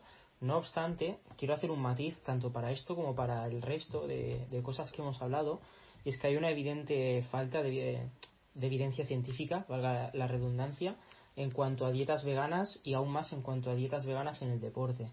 Y esto, bueno, eh, es un poco una traba a la hora de analizar los posibles beneficios o, o las consecuencias igual más negativas de una dieta vegetariana en atletas, porque no, no hay mucha evidencia. No obstante, lo que sí que he visto en, una revisión de que al final daba unas pautas para atletas veganos es que si bien la proteína whey es la proteína de referencia, se ha observado que proteínas vegetales, como pueden ser soja, combinación de soja y arroz, eh, podrían equipararse a, a la calidad de, de la whey en cuanto a resultados. Eh, pero se- falta evidencia, evidentemente. Sí. Solo voy a comentar una cosa que no tiene nada que ver con eso, ni nutricionalmente. Pero ¿y lo malas que están las proteínas vegetales neutras? Las neutras, ¿eh? Claro, las que les ponemos cosas guays, brownie, vainilla, tal. Pero qué malas. O sea, de verdad. Esto Uf, sí, qué sí. cosa tan horrible. Están malas, o sea, esto me duele reconocerlo, pero es que están asquerosas. Quiero decir, no, no, yo tengo una historia destacada en mi Instagram donde comparo proteínas de sabores eh, eh, y es que de verdad, ¿eh? No, no hay quien las tome. ¿eh? Ahora mi paladar ya está completamente atrofiado y entonces consigo, consigo tomarlas de aquella manera, pero, pero el proceso de adaptación ha sido duro. ¿eh? Mira. El primer día que pasas de tomarte una whey, además que me tomaba una whey con chocolatito, ahí con su azúcar así bueno, ¿eh? A tomarme, a tomarme una vegana, ¡buah! horroroso. Yo fui muy chula y me compré de soja neutra porque dije, Buah, yo esto de edulcorantes y tal va a saber fatal porque tengo Sí. el paladar demasiado rebajado en dulce como para que algo tan artificial me sepa bien. Y súper graciosa, digo, "Mm, sí, de soja esta, no sé qué. La probé al natural, dije, ni de coña, esto no, no, no. Me costó encontrar la manera de tomármelo. Ves que al final acabé echándole sucralosa y café. Y era la, la única manera de, de tomármela. Digo, genial, compras una sin edulcorantes Sí. ni nada. Para Sí, tomártela así y acabas con edulcorante y café ahí. digo, y "Ala, para darle sabor, ya está". ves. Mira, yo quiero hacer una, un apunte ya final para cerrar esto, y es que mi forma de tomarme la que más me gusta es, yo tomo una proteína de, bueno, de la marca Procis, eh, a ver si os patrocina. no, no, que es, que es una, una blend, que es una combinación de distintas fuentes. Y, y la tomo tanto en chocolate si me la tomo en batido, tiene algo de azúcar, pero la verdad es que me preocupa poco. Eh, y, la, y la neutra la tomo con el yogur. Compro o yogur de soja del de Mercadona o el de Alpro, de coco, el que tengan. Y si la echo en yogur con fruta, está de escándalo, ¿eh? O sea, recomendación, Pues ahí. probarlo. Está mucho A- mejor. Apuntadísimo queda, ¿eh? Estos trucos siempre, siempre van Sí, bien sí. porque y es muy importante tenerlos claros porque al final, si no, la, la tomas y ¡ah! atrás. Sí, sí, no, no, pruébalo, María, hazme caso. Perfecto. Muy bien. Último bloque, ya os dejamos en paz. ¡Uh! Así que ya llevamos horita, ¿eh? Casi, ¿eh? Muy bien. 54. Sí, sí. Em, perfecto, pues venga, eh, os dejo empezar a vosotros, em, porque creo que aquí hay más tema a comentar por vuestra parte y yo ya intentaré defender a, a toda la a toda nuestra postura desde, desde vuestras críticas y comentarios. Podéis empezar. Dale, Ah, María. ¿eso yo? Dale, dale. Ah, vale, genial. Vale, no tengo un orden lógico en mi cabeza, pero si hablamos a nivel de medio ambiente, todos, bueno, todos sabemos, no, no hay que dar cosas por sentada, fallo mío. Eh, sabemos a día de hoy que una dieta vegetariana tiene un menor impacto que una que incluye carne, ¿vale? Y una vegana aún tendrá aún, bueno, un impacto menor, ¿vale? Eh, ya no solo a nivel de que de contaminación, es decir, los gases que se utilizan para transportar esos animales, los gases que producen los mismos animales, o sea, todas las fábricas, todo lo que incluye el vamos a, el criar los animales para luego tener carne, esto se podría evitar, claro está, sí. Yo nunca diré que esto es- eh, quiero remarcarlo, que todos tengamos que ser veganos, vegetarianos lo que sea, pero que el mundo tiene que hacerse más como tal, sí. Es decir, mm, que optemos por una alimentación con mucho menor consumo, que no necesitemos matar cada día. Es que son. No me acuerdo del dato, ¿eh, Javier? O sea, no sé si tú lo sabes, pero mm, cada segundo que eran 400.000, 500.000, o sea, es que ni idea. No sé, y también el tema del agua, que se consume muchísima más agua para crear, vamos a llamarlo de alguna manera, un kilo de carne que un kilo, por ejemplo, de legumbre. Que luego estará el típico cuñado que te venga a decir, ah, pero es que la soja, no sé qué, se carga todo, también te cargas los árboles para plantarla. A ver, sabemos ya que para alimentar a ese ganado, esa gran cantidad, se produce más soja para eso que para los mm, cuatro personillas que optamos por esta alimentación. Bueno, que no, ya no somos cuatro personillas, ya somos bastante gente. Que no sé si habéis visto que en España ha crecido bastante en los últimos años. O sea, ha hecho un boom bastante, sea por moda, sea por lo que sea. A mí eso me da igual, pero ha crecido un montón. Y. No sé, ahora. Es que si lo digo todo, no voy a dejar nada para Javier, en verdad. O sea que. Te dejo la parte animalista. Venga, va. Eh, yo voy a hacer un par de apuntes a nivel medioambiental de un par de datos que tengo. ¿eh? Eh, bueno, primero de todo, no sé el número de víctimas eh, de vidas que se, que se matan para alimentar a la gente, pero son varios millones al año, bastantes, muchos millones. Pero bueno, has dicho un par de cosas interesantes y tengo aquí los datos. Por ejemplo, eh, la industria de la carne y de los lácteos usa un tercio de la cantidad total de agua potable del mundo, un tercio solo para carne y lácteos.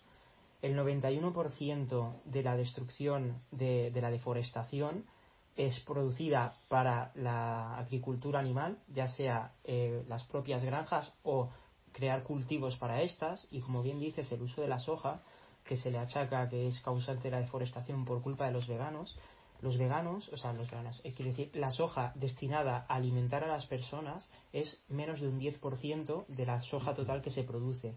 Es decir, el resto va destinada a la alimentación animal. Aparte de que eh, la ganadería industrial produce, como bien dices, eh, muchos gases de, efecto invernadero. El último estudio determinó que un 14,5% de la emisión total de gases de efecto invernadero provenían de, la industria cárnica, más que todo el lobby automovilístico del mundo, que es mucho. Además, acidifican el medio y el agua por los residuos de los propios animales. Y, y bien, di María. No, que sobre todo de los cerdos, el tema de los purines, que bueno, son es que es lo que hay. Es, y en Cataluña hay mucha más, o sea, es algo muy heavy porque, bueno, que nos esté escuchando de fuera, el señor Fuet, nos, ah. nos da bastante, bueno, Fuet es como una longaniza, vamos a llamarlo así, ¿vale? Aunque catalanes no me matéis. Pero una cantidad de cerdos que tenemos aquí, o sea, es que yo creo que hay más cerdos que personas, o sea, bueno, jaja podríamos hacer una referencia afuera. pero, pero sí. Perdón, ya está, Javier, puedes continuar. No, sí, sí, es cierto. Eh, algunas zonas, por ejemplo, Vic es una de las zonas más afectadas por esta acidificación.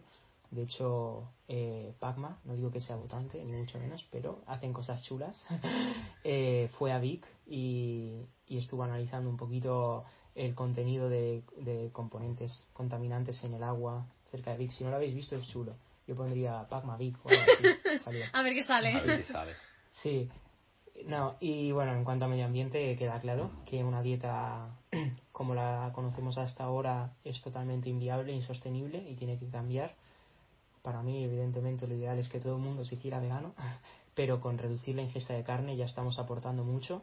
Yo quiero decir que todo suma, que no hay que hacerlo perfecto porque nadie lo hace perfecto eh, todo va a sumar, toda reducción de, este consumo va a ser positiva tanto para nuestra salud si consumimos carnes procesadas, carnes rojas, para los animales, porque si no hay una oferta, o sea, si no hay una demanda no habrá una oferta, morirán menos, y para el medio ambiente, evidentemente. Esto en cuanto a medio ambiente, y ahora que he entrado un poquito en el tema de, las muertes animales, claro, es innegable que, que si comes carnes porque se ha matado a ese animal, ¿no? Es una lástima, es una lástima que en un mundo en el que podemos alimentarnos sin, sin acabar con la vida de, de, animales que además son crías, son crías, todo lo que se destina a, alimentación no son carnes viejas, porque no interesan, eh, son animales que están criados en, en, cautividad, que están alejados de sus madres, que son, son engordados, son sacrificados, tienen una vida totalmente indigna por mucho que se llenen la boca las empresas de alimentación diciendo que cumplen con leyes de bienestar animal, esas leyes son totalmente indignas para ellos. Sí, María. No, no, no, no, sigue, sigue, que estoy ah. buscando una cosa. Eh, y, y, bien, es eso, eh, tienen una esperanza de vida mucho menor a la que tendrían si no estuvieran en esas condiciones. Y eso en cuanto, en cuanto a, a los animales en sí que mueren para que vengan a nuestro plato, en forma de carne o en forma de pescado, porque los mamíferos no son los únicos, ni las aves, los únicos afectados. Existen muchas, muchas piscifactorías, animales pescados, animales que, del mar que sufren realmente, aunque no nos den tanta pena. Y esto en cuanto a, a la carne y el pescado, pero si bien es cierto, es una cosa de la que no me quise dar cuenta hasta hace un tiempo, porque había escuchado pero no me quise dar cuenta hasta hace un tiempo de, realmente eh, el sufrimiento también de, que implica la producción de lácteos y la producción de huevos. Porque sí, está muy bien comprar huevos de, de 0 o 1, porque es que, vaya, los, los, aunque comas carne, aunque comas huevos, por favor, no compres ni dos ni tres, porque es que ya eso es denigrante a niveles extremos eh, sí, los, los, huevos, aunque sean muy ecológicos, aunque sean muy gallinas en libertad, no están exentas de sufrimiento.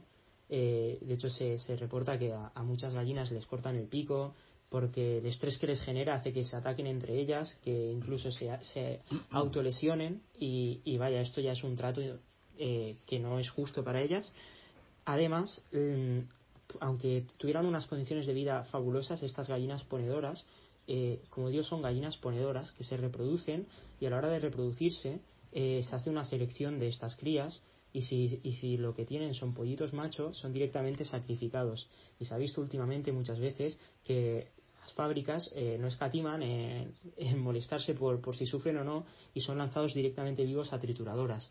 Eh, ahora esto está cambiando en algunos sitios, he visto que se está eliminando, pero sigue sucediendo. Y ya es eh, como mínimo un motivo para replantearse el consumo del huevo, que si la gallina tiene un macho, este va, a morir, eh, y si tiene una hembra, se va a ser una gallina ponedora. Esto en cuanto al huevo. Y en cuanto a la leche, es que es algo que realmente no somos conscientes, pero es que las, las vacas, primero de todo, para que den leche, tienen que haber sido fecundadas normalmente son literalmente violadas porque se les intuba y se les, eh, se les eh, inserta el esperma. Entonces, una vez tienen la cría, se hace lo mismo. Si es hembra, esa cría va a ser vaca lechera. Si es macho, eh, se va a engordar y se va a sacrificar.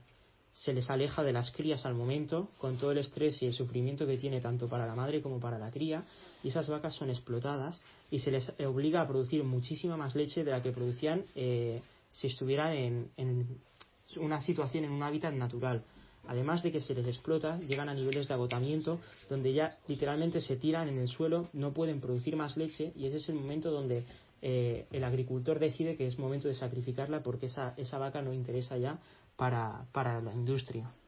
Entonces, es duro, veo a María con cara es que yo todo esto ya lo sé, ¿vale? Pero es que... Mm, mm, da igual. Corroe por dentro, mata, mata corroe, corroe. Es la realidad. Y bueno, que, corro, que corroa es bueno porque al final es lo que te lleva a replantearte las cosas, ¿no? Yo esto, como muchas veces, como antes de hacerme vegetariano, me tapaba los oídos, me tapaba los ojos y hacía como que no lo veía y ya está. Mm, intentaba no ser consciente de ello, pero es que en el momento en el que te planteas seriamente qué estás llevando a tu plato, ves el peso que tienen tus decisiones alimentarias y lo que puedes evitar simplemente cambiando algunos algunos factores de tu alimentación. Sobre todo a nivel individual, que hay mucha gente, por no decir una gran cantidad de gente, que dice que a nivel individual que no cambia nada. Sabes que una persona es insignificante. Y míranos ahora, ¿sabes? Hace cinco años o diez, lo que sea, cuatro gatos, ya somos un montón de gente, que es una cosa que que es que me da pereza cuando es, ah, pero ¿para qué lo haces si eres una, ¿sabes? ¿Qué más da? O sea, puedes comer carne de vez en cuando, puedes no sé qué. Mm, bueno, déjame que decida lo que quiera. Y lo que quería decir antes, antes de que se me olvide, que tenemos en Twitter, tras los muros, que es Aitor Garmendia, que por si no os creéis todo lo que ha explicado Javier, está llevando ahora un proyecto que ha entrado en, bueno, iba a decir los fábricas, pero porque no me sale la palabra. En, granjas. Uh, no me salía, ¿eh? ¿eh? Bueno, todo el tema de la ganadería que ha entrado y grabando, con, hablado con periodistas y tal. Y se ha visto la situación actual. Actual me refiero a 2019-2020. No me estoy refiriendo a hace 20 años, ¿vale? Entonces, ¿qué pasa? Que como esto no gusta, lo censuran y tal, pero ahora tenéis la suerte de que no le han cerrado Twitter. Está. Si tenéis curiosidad, queréis ver la realidad de cómo está, pero Cataluña, España, ¿eh? estoy hablando, podéis mirarlo. Lo digo, lo dejo como apunte porque hay mucha gente que dice, eso es mentira, aquí no se hace, ¿sabes? Entonces, me parece bien que sepan que existen estas cosas. Sí, yo creo que es un tema eh, importante a tener en cuenta. yo me vais a perdonar, pero hay muchas cosas que lógicamente estoy de acuerdo con vosotros Ah, y digo que me vais a perdonar ah, por romper un poco el debate y por todas estas personas que, que, quizá podían estar más representadas por mi persona y que ahora pues no les voy a hacer demasiado caso. Ah, yo creo que, que, todo lo que habéis dicho es evidente que realmente el bueno es una cosa que yo tengo muy clara o sea el consumo ir reduciendo el consumo de carne a nivel general ya sea por lo que comentaba Javier que, que me parece un, un, un, un tema que es perfectamente de peso para, para reducir el consumo, pero además, ¿no? A nivel de, de medio ambiente me parece súper importante. Y si ya sumamos, ¿no? Eh, simplemente, ¿no? El hecho de decir, mira, pues no como ni carne roja ni carnes procesadas por lo que puede implicar a mi salud, pues mira, ya me parecería bien. Ah, a nivel general, ¿no? El ir reduciendo el consumo tanto de carne como de alimentos de origen eh, animal creo que es algo muy importante. Creo que reducir su consumo, como muy bien decíais, puede tener efectos ya positivos en el medio ambiente. O sea, no hace falta que todo el mundo, como muy bien decía María, sea, o, bueno, y tú Javier, eh, vegano, ¿no? O vegetariano estricto, ¿no? ¿no? No, no hace falta. O sea, simplemente con, yo qué sé, si comía cuatro veces carne a la semana y paso a comer dos, eh, sin tú darte cuenta, aparentemente estás reduciendo a la mitad tu consumo de carne. O sea, es que ni tan mal, ni tan mal. Y me parece también muy bien lo que decías, María, de que cada uno pues puede ir haciendo pequeñas cosas. Porque es esto, si cada uno reduce a la mitad, es decir, en vez de cuatro a dos veces carne a la semana, pues bueno, quizá no lo haría todo el mundo, es cierto. No digo que lo vaya a hacer, pero yo que sé, si vives en un bloque de pisos y ya es un tercio de ellos que reduce a la mitad, pues bueno, al final acaba siendo un poquito significativo, ¿no? Entonces, bueno, esto quería dejarlo claro quería decir también que, claro, a nivel económico hay, muchísimos intereses detrás, hay mucho, bueno, mucha pasta detrás. Lógicamente, las, eh, eh, la, industria alimentaria es una de las que mueve más dinero, lógicamente todo el mundo va a comer. Y, claro, esta transición a reducir el consumo no va a ser fácil. La publicidad será cada vez más alta. Eh, Lo está siendo. Claro, claro, ya, ya, por eso y no solo eso, sino que las influencias políticas también, también bueno, se van a ver ahí afectadas. Lo que sí que quería preguntaros, a ver cómo veis vosotros, eh, esto ya no tanto a nivel de debate, sino por curiosidad, a mí, bueno, no sé, es una cosa que siempre me ha hecho gracia, gracia en plan positivo, el, los, las maneras de cultivar de forma alternativa, ¿no? También para poder abastecer a toda a toda la bueno a todo el cambio a todos los animales a todo a todo lo que sea como sea para evitar un poquito esta desforestación no este esta transición a otros tipos de cultivo. Qué pensáis vosotros de el poder cultivar en edificios y el y los cultivos hidropónicos es decir en vez de con tierra en agua. Sé que se se desmarca un poquito sobre el tema pero quería preguntároslo más que nada porque creo que podría ser una estrategia interesante, tanto para reducir el consumo como para suplir un poquito pues esta situación hasta que se llegue a la transición ¿eh? de reducir el consumo. Dale, dale, María. Vale, a ver, esto no tiene nada que ver con nutrición ni con nada de lo que voy a decir, o sea, pero me ha venido a la cabeza con eso. Realmente creo que las ciudades e incluso pueblos, medio ciudades, vamos a llamarlo así, se han convertido en personas que viven, por ejemplo, en el mismo edificio, pero que ni se hablan ni se... Y a lo mejor estas cosas podrían ayudar a hacer más comunidad. O sea, más volver a atrás de ayudarnos entre todos. Mm, no sé cómo decirlo, ¿sabes? Más vida de pueblo, ¿sí? Y quizá eso de yo que sé, tener en la, arriba de los edificios o cada uno, yo que sé, un huertillo urbano, cosas así, ¿sabes? Que cada uno, que sí, que no hay tiempo, que vamos muy estresados y todo lo que tú quieras. Lo sé, soy consciente, en un mundo ideal estoy hablando. pues quizás sería útil a nivel social. Ya no hablo nutricional, ¿eh? Pero no sé, me ha venido a la cabeza, ya está. Javier, puedes hablar. No, a ver, yo considero que todo avance que permita mejorar la productividad y la eficiencia de un cultivo va a ser evidentemente bienvenido y creo que se está invirtiendo mucho también en esa faceta, ya a nivel de estudios, de formaciones, bueno, ingenierías agrarias y, y demás. Es importante, dado que la población está en un claro aumento y la tierra es la que es. Pero esto me parece un poco como, si lo comparo, como con lo típico de decir, no, yo soy muy ecologista porque mm, cuando me ducho y me enjabono no cierro el grifo o cuando me lavo las manos también, pero luego me como carne que, que cuesta el kilo 15.000 litros de agua producir un kilo de carne. Entonces quiero decir que sí, que todo lo que sume va a estar bien, pero yo priorizaría, iría eh, primero a lo, a lo que más afecta. Mm, no estoy de acuerdo. o sea, sí y no. Es que todo depende de tu situación, de esto. O sea, a ver, tenemos que empezar porque todos somos unos hipócritas, ¿vale? Porque, a ver, nadie lo hace todo perfecto, es imposible. Y si alguien lo ha, lo ha conseguido, oye, que me lo diga, ¿eh? Que me diga cómo. Sin morir, ¿sabes? Y claro, a lo mejor hay gente que hace estos sencillos, o sea, cosas sencillas. No estoy diciendo porque no pueda hacer más, sino porque, bueno, es lo que cree que es mejor, ¿sabes?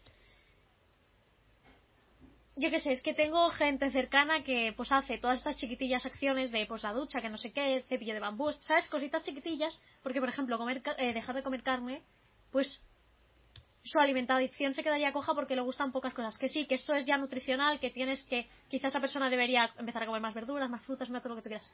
Pero creo que es que cada uno tiene como sus prioridades, ¿sabes? Las nuestras son otras, pero es que cada. es que es súper caro, o sea. Es que, por ejemplo, la gente animalista que, se, que come animales. No es animalista. Ya, ya lo sé, pero ellos ven que sí, ¿vale? Entonces, claro, tienes que intentar ver desde su visión. Es que esto es un. Es un No, berenjenal no, sí, te- te un poco. Sí, te entiendo, pero quiero hacer dos matices y a mí no me parece que sea hipócrita, o sea, solo me parece hipócrita una persona que se tilda de hacerlo perfecto. No, eso sí, eso no sí. hace. Eso sí. Yo en ningún momento me considero, ¿sabes? Un cero, un waste, ¿no? digamos, ni, ni, ni nada así, que va, para nada. O sea, hago muchas cosas mal y podría mejorar en muchas cosas. Soy consciente de ello y en todo lo que puedo mejoro. Lo que quiero decir es que, como ha dicho Javi, si por ejemplo, no digo que te hagas vegano, ¿sabes? Y menos si no sabes cómo hacerlo, eh, que reduzcas y me, me va a parecer más significativo una reducción de la ingesta de carne en cuanto a huella ecológica que mm, con- gastarte cinco pavos en un cepillo de bambú, que es ideal, pero me parece que es aún mejor. Yo tengo un cepillo de bambú, ¿eh? No- Yo no también, yo que- también. que soy unos haters de- No, pero, pero quiero decir que hay cosas que te, van a hacer ahorrar dinero y que van a hacer que ahorres muchos más recursos que, que, otras. Entonces yo me centraría en eso y sí, en ver cómo puedo yo aportar, qué puedo hacer y dónde puedo eh, concentrar mis esfuerzos. Que yo no, no estoy desprestigiando a la gente que se esfuerza por reciclar y por reducir su consumo de agua y tal, pero lo que me fastidia es que digan, no, yo, yo eso. mm, el problema es tal, eh, por eso se consume mucha agua y, comes cuatro veces a la semana carne roja. Es como, por favor. Yo, la, la verdad es que estoy en una, una postura muy, muy, muy, muy, muy parecida a la vuestra, ¿eh? en este sentido. Y creo que aquí lo que juega mucho es un factor cultural. Es decir, la influencia de que cada persona va a influir tanto en cómo vaya a adaptar el consumo de carne, el patrón dietético, de si lo va a poder mantener o no, por sus influencias a nivel social, de trabajo, de la familia, de todo, de si le condicionan, de si no. Y también a nivel de huella. Es decir, si en tu casa eh, te dicen ni de flies vas a poder dejar de comer carne o ni de flies te voy a comprar, yo qué sé, unas bolsas que son de tela, o sea, que parece una chorrada, pero bueno, en el fondo también es una cosa que se puede hacer a nivel de huella ecológica. Am, lógicamente, eh, cada uno se va a ver limitado. Entonces, cada paso positivo. Es decir, todo lo que hagamos va a ser positivo. Tenga un mayor o menor impacto. Esto yo creo que está claro. eh, los tres lo tenemos claro. Sí, sí. Que hay cosas que pueden hacer, bueno, un impacto mayor. Está claro. Esto también yo creo que, que es claro. Eh, en este sentido, am, quería plantearos otra pregunta. Y es que, claro, se está investigando mucho. Dale, dale, María. Antes de que la plantees. Sí. Pero tú tienes cepillo de bambú o Yo no? no, yo no, yo no tengo. No tengo. Joder, yo, yo siempre. fuera, claro, fuera. no, no. O sea, yo, bueno, Quedas es que- excluido. yo quedo súper excluido. Eh, es que no sé, me da como una cosa rara meterme un cacho madera en la boca. Bueno, si es. Y un cacho cosa. plástico no. O sea, a ver, venga, hombre. No, no, a mí al principio me daba Claro, es cosita, que ¿eh? el cepillo yo- de bambú era Es como... que yo de pequeño me clavé un montón de astillas en el dedo y entonces me, me da como cosa. O sea, poca broma, le tengo pánico. O sea, de, de verdad, de verdad. O sea, parece una chorrada, le, le tengo cosilla, le tengo cosilla. Entonces, es que me dicen mucho daño. Entonces, eh, eh, quiero que se consolide para saber que son de buena calidad, ¿sabes? Entonces, bueno, no sé, me da cosilla. Yo llevo un año y medio consolidado. Dalo por consolidado. vale, perfecto. Pues me Sí, lo ¿no? plantearé, Bueno, me lo plantearé evidencia... Em, Ya está, siguiente pregunta, Vale, dila, dila. No, em, como muy bien decía Javi, creo que, se bueno, creo no, se están haciendo un montón de investigación para am, pues mejorar tanto a nivel de proteína vegetal, por ejemplo, una eura, ¿no? Una texturización para acercarnos a, más a lo que es la carne, pero también se está haciendo desde el otro lado. Es decir, gente muy pro carne, muy, muy, muy pro carne, que lo que quieren es fomentar la carne sin matar animales. ¿A qué me refiero a eso? Sintetizarla en el laboratorio. Eso, antes de nada, eh, remarcar a nivel de seguridad, bien. O sea, bien, se han hecho un montón de estudios que es perfectamente segura. En este sentido, no, habría, no debería haber problemas. Entonces, teniendo en cuenta que solo se utiliza una pequeña célula inicial y de allí se van reproduciendo, os lanzo la pregunta a vosotros. Como mm, animalistas y proveguis, eh, luego iremos a, la calidad de la carne, es decir, eh, o sea, de momento no han llegado a un cacho carne, a un cacho carne quiere decir a un filete de carne, ¿vale? Todavía no se ha llegado a este punto a nivel tecnológico asequible, para el mercado. Sí que se ha llegado a esto en carnes procesadas, cosa que no es lo más recomendable. Pero si se llegara, si se llegara al trozo de carne y que fuera equiparable a, pues no sé, a un cacho de pollo, ¿lo veríais correcto? Ya está. Solo quería lanzaros esta pregunta para que penséis. Dale, dale, María. antes de que se me olvide, eso de animalista a ver, bueno, espérate, espérate, espérate, espérate. Recalcar que no hace falta que te gusten los animales, ni que te chiflen, vamos, ni que seas ahí, ¡fua! El de esto para no comerlos. Ahí mi caso, mi ejemplo y punto. O sea, yo los animales. Lo siento, lo siento, lo siento, me daban igual, lo siento, lo siento. Y mira dónde estoy, o sea, así te lo digo. Simplemente es tener respeto, punto. Ya podemos pasar a esa pregunta. Sí, sí, sí, me parece muy bien el apunte. Me parece muy bien. Sí, sí, no, estoy de acuerdo con lo que dices. En cuanto a la carne de laboratorio, sí que he visto que se está investigando fuerte en ello, ¿no? Y sí, lo que vi que se hacía un rasgado, ¿no? De la vaca y tal, y a partir de ahí se, se reproducían esas células. Bueno, primero de todo queda mucho, yo creo, hasta que podamos verlo en el mercado. Y aquí hay muchas, muchas incógnitas, ¿no? Eh, ¿De dónde sacas esa vaca? ¿Qué, ¿Cómo haces el rasgado?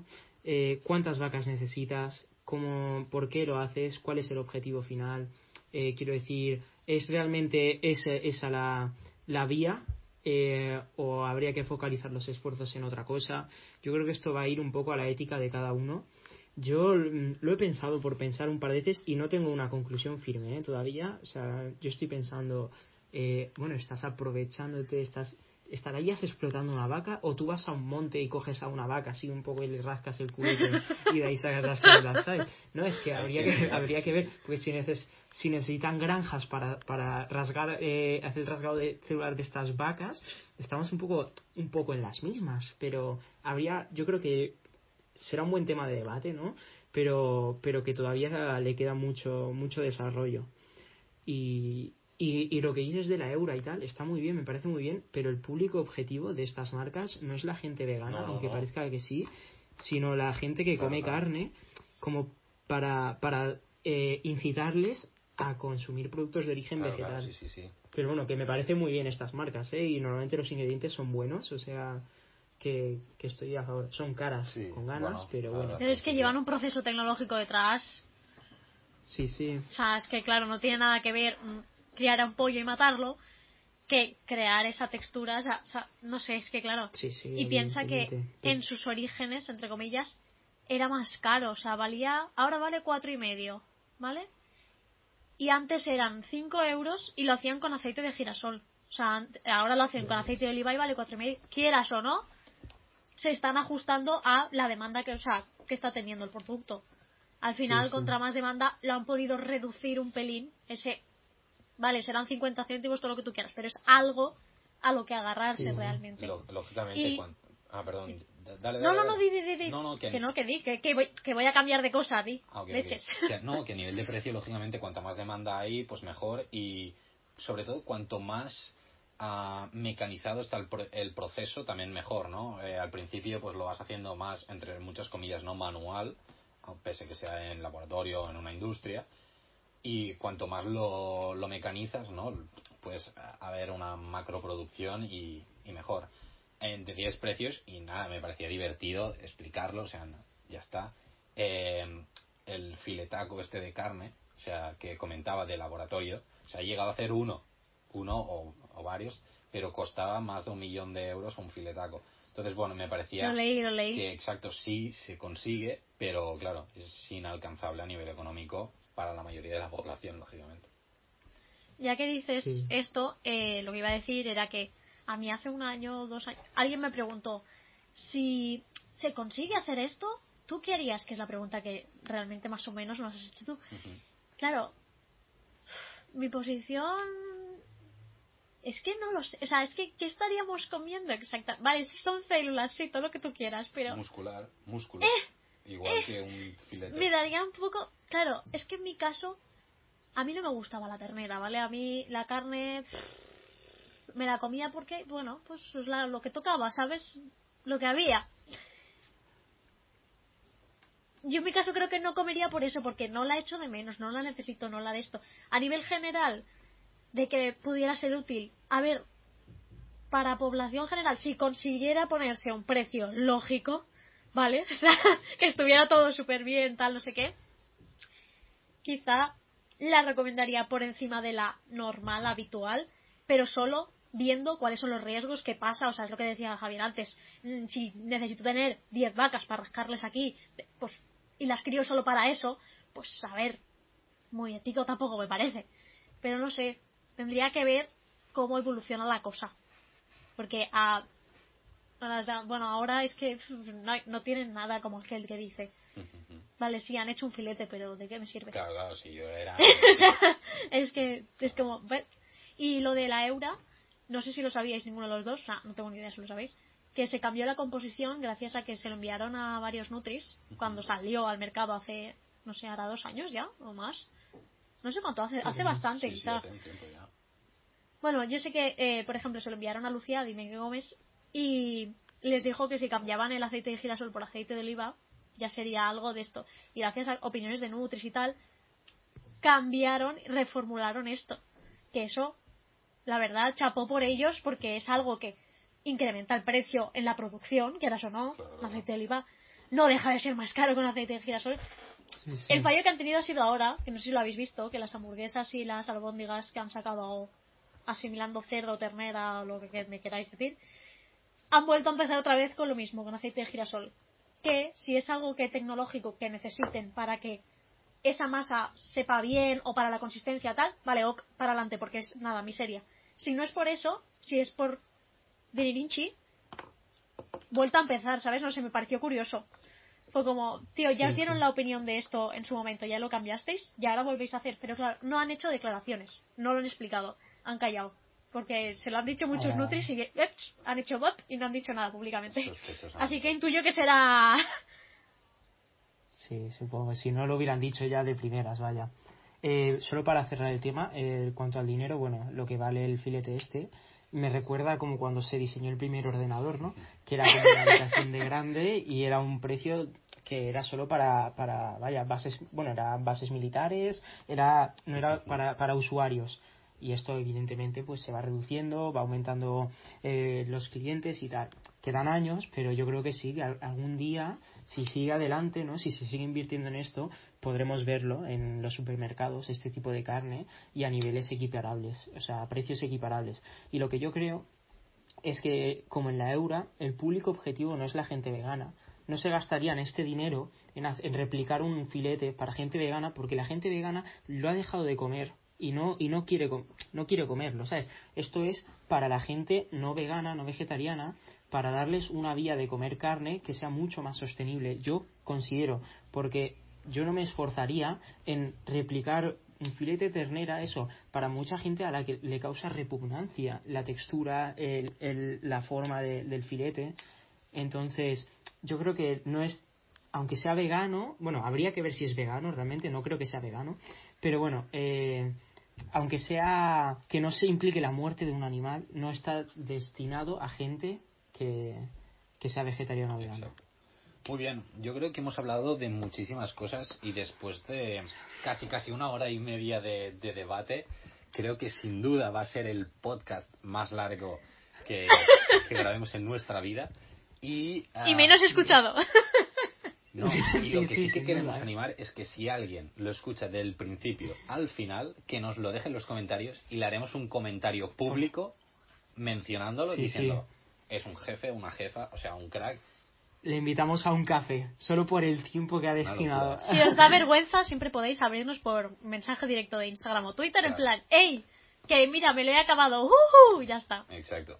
No, la, la verdad es que Brutal. muchas gracias a todos los que hayáis llegado hasta aquí y a los que no, tampoco pasa nada. O sea, como hemos dicho al principio, um, se puede escuchar un, un cachito y ya está. Um, creo que puede ser chulo que hagamos un poquito de conclusiones a nivel general y yo empezaría con que dierais las pautas claves para alimentación veggie, como la B12. Dale, dale, María. Mira, mi conclusión es que los cachitos y los cachotos y los cachos te gustan mucho. Mucho. Esa es mi conclusión de hoy. Mucho. Sí, ¿no? Es algo que me gusta decir. No. No sé, me, Esa es mi pauta vegetariana. Me viene de familia, yo creo, sí. El, el, de- el decir cacho o trozo bien. Ya, pero trozo, Trozaco. trozo suena mejor, cacho, ¿sabes? cacho, un cacho. Cacho suena. Es que suena a cacho. Yo me he quedado con lo de cacho Cacho legumbre. ¿eh? legumbre, Yo, cuando me digan, ¿qué comes? Diré un cacho legumbre. Una, es que lo veo con un garbanzo así. Na, na, na, na, na. Ten, un cacho de garbanzo. A ver. Bueno, esto eran unas conclusiones, Exacto. en teoría, ¿eh? Ay, vale, vale, es verdad, es verdad. Vale. Sobre todo, esto va para población general también, pero bueno. Verduras y fruta. Debería ser mm, base de la alimentación. Eh, tirad sobre todo legumbres como parte proteica. Si hablamos de veganos, pues en ese caso, vegetarianos, pues lácteos y huevos, todo ok. Todo depende de vuestra ética animal, no lo que sea. Em, te dejo hablar a ti de omega 3 y esto, porque eso no lo hemos comentado en plan fuentes y tal, si quieres decirlo. Bueno, sí, pero esto me parece como ya que da para mucho, ¿no? Para Vale, una pues conclusión. a la conclusión. Sí. No, no, básicamente, suplementate con vitamina B12 si eres vegeta- vegetariano o vegano. Eh, consume frutas y verduras a diario, eh, al menos mínimo dos, tres piezas de fruta al día y verduras con la comida y con la cena, eso como mínimo. Eh, que sean variadas, que sean de temporada, si puede ser. Ya para hacerlo perfecto, combinar verduras cocidas y verduras crudas. Mm, las legumbres tienen que ser la base del aporte proteico. Eh, si eres vegetariano puedes incluir puedes incluir huevos o lácteos. Mm, No digo que, que tengan que ir a, igual medida, a igual dosis, no, no considero que tenga que ser así. Y si comes carne y pescado, ¿vale? Eh, yo no te juzgo, pero igualmente incluye bastante legumbre, al menos mm, como mínimo tres raciones de legumbre a la semana deberías consumir ya para tener una dieta saludable. O sea que, y todo lo que reduzcas de carne va a ser positivo, como he dicho, para ti, para el planeta y para los animales que no te comes. Y, y en caso de comer carne, que no sean carnes rojas, que no sean carnes procesadas. Y, y eso, y poco más. No sé. Mejor para los animales, pero es que yo, que podéis hacer lo que queráis, eh, tranquilos. O sea, yo. Que no te juzgo, ¿eh? Pero. No, No, no. la- No es verdad, yo no juzgo a nadie. ¿eh? Eso Me, me parece súper bien las conclusiones. La verdad es que me parece súper bien y animar desde mi postura que, que yo sigo comiendo carne y seguramente lo seguiré haciendo porque me gusta. am, es cierto, animaros a reducir el consumo y a sustituirla por, por legumbres y fuentes de, de proteína de, de origen vegetal. Dicho esto, María, ¿dónde nos pueden encontrar para preguntarnos referencias, cosas así? Pues como siempre, nos tenéis en Twitter y en Instagram, ¿vale? Dejaremos las redes en la descripción. Dejaremos también las de Javier. Sobre todo dejaremos el Instagram así con subrayador porque Twitter no lo utiliza. Y... Aunque podemos dejar, creo que es el mismo nombre, ¿verdad? Sí, es Happy Vale, Food, pues pero no, no hace falta, no hace falta. Y nada más, si queréis decir algo más, este es el momento y si no, callad para siempre. Muy bien, perfecto. Pues nada, em, Javier, agradecerte muchísimo el que nos hayas acompañado. La verdad es que ha sido un súper placer. Y nada, a la mínima que, bueno, lo que decía María, ¿no? Si nos queréis escribir o las referencias de, de lo que hemos comentado, pues nos lo podéis hacer saber. Y nada, será un placer poderos eh, enviar la información. Dicho esto, pues nada, nos escuchamos el próximo jueves. Bueno, muchas gracias a vosotros por invitarme y solo decir si alguien llega hasta aquí que va a haber un, un episodio en mi podcast también con, con Cómete los mitos, así que os invito a escucharlo. Y nada, eh, hasta aquí. vale, hablamos y adiós. Thank you.